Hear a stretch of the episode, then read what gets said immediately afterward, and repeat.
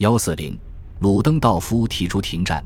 随着兴登堡防线和其他防御工事在九月下旬的进攻中彻底崩溃，协约国在西线上的战事进入最后阶段。九月二十八日，鲁登道夫下定决心，为了拯救日益耗损的军队，有必要提出停战。陆军元帅兴登堡也认同这一观点。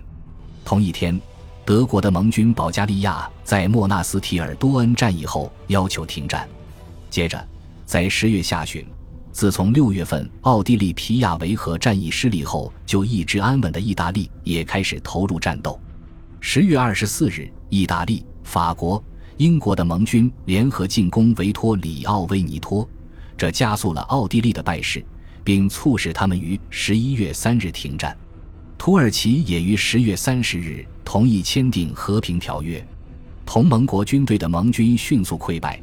但是从十月中旬一直打到最终停火的西部战线战役仍未结束，同盟国军队普遍开始撤退，尤其是英国远征军第一、第三和第四军面对的敌人。通常情况下，每天都有一支德军撤退，德军的野战炮和重型枪械掩护着彼此，而机关枪、但机枪和迫击炮则掩护着步兵撤离，而协约国主要以火炮予以回应。正如一名军官所写的，在徐进弹幕射击的射程内，步兵可以轻易地接触到敌军，然后德军会被俘、被杀，或是撤退到下一个进攻线，可能是在后方六千码的地方，而步兵则接着推进，然后在下一条战线上进入下一轮僵持局面。协约国的问题则在于后勤部门和士兵的厌战情绪。法国第五师的一名士兵回忆道。每个人都很沮丧，因为我们知道德国人已经要求停战了。我们都希望在我们重新回到战场之前能有停战的消息传来，但是没有。我们每个人都感觉到即将到达这场战争的终点。我们更害怕在距离战争结束如此近的时候死去。而德军方面，十月十八日，皇储卢普雷希特写道：“他的部队不再可靠，由于缺少马匹。”炮兵也开始脱离战斗，最后，在一九一八年十一月十一日上午十一点，枪声停止了。西部战线上的胜利决定了这场战争，但是协约国是如何获得胜利的？答案相当简单，按重要性列举如下：第一，日积月累的消耗对德军来说影响很大，所以他们无力承担起比协约国失去更多的士兵。一九一六年和一九一七年的协约军进攻如预想般重创了德国军队，而且具有讽刺意味的是，德军从未从一九一八年春季战役中恢复过来。春季战役使他们失去了最优秀的部队，并且彻底的动摇了德军士气。一九一八年德军的失利导致在三月二十一日至十一月十一日伤亡人数达到了一百七十六万人。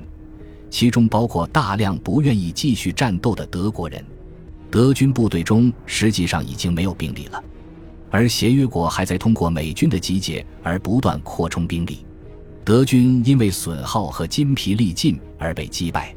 协约军胜利的第二个原因，则是因为其在技术和物资上占据优势，无论是在火炮、弹药、坦克、飞机、刘易斯机枪、手雷、机关枪、食物供给。铁路，甚至是在马匹方面，协约国都有着压倒性的优势。即使是在德国春季战役之前，德军在西部战线上也只有一点四万门炮，而协约国拥有一点八五万门炮。德军拥有三千七百六十架飞机，协约国四千五百架；德军十辆坦克，协约国则八百辆。也许一九一八年战争的关键武器是火炮，而协约国并不缺少弹药。正如一名英国官方历史学家写的，敌方每发射一枚炮弹，都会受到十枚、二十枚的反击。在一九一八年夏季和秋季的轰炸中，英国炮兵极大地主导了战场，以至于敌方的反击很大程度都是盲目的。因此，一九一八年九月二十八至二十九日作战期间，英国远征军消耗的炮弹是战争开始以来最多的。共发射了九百四十五零五二发。夏季，法国军队平均每天要消耗二十八万发七十五毫米野战炮的炮弹。协约国的物资优势轻而易举的就拖垮了德国军队。如果说一九一八年有一个转折点的话，那就是法国在马恩河发动的反攻以及其后的亚棉战役。获得胜利的第三个原因即为战术变革。现在，英法两国军队完善了多武器联合作战的学说，他们出其不意，对敌人发动不明炮火袭击，实施威力巨大的炮火反击。另外，还使用坦克、飞机调用步兵进行陆地作战。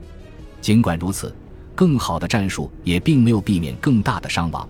事实上，伤亡人数要比公众所知的更为严重。七月一日至九月十五日，法国军队失去了七千名军官和近二十七点二万名战士。八至十月的英国伤亡人数约为三十万。同样伤亡惨重的还有加拿大的军队。从一九一六年的八至十一月，加军总共损失了三十零八九名士兵，主要是在索姆河战役中牺牲的。一九一七年伤亡人数达二十九七百二十五人，主要是在帕斯尚尔战役中折损的。一九一八年伤亡人数达四十九一百五十二人。因此，尽管协约国军队采用了新的联合部队战术，一九一八年也成了这场战争中最艰难的一年。最后。一九一八年，协约国军队在西部战线上还取得了什么成就？在此期间，英国远征军俘获了十八点九万名战俘、二八四零门炮；法国军队俘获了十三点九万名战俘和幺八八零门炮；美国远征军俘获了四十三三百名战俘和幺四二幺门炮；比利时军队俘获了十四五百名俘虏和四百七十四门炮。这些最终的统计数字可能恰当的代表了1918年协约国在法国战场胜利中的各国主要贡献。恭喜你又听完三集，欢迎点赞、留言、关注主播，主页有更多精彩内容。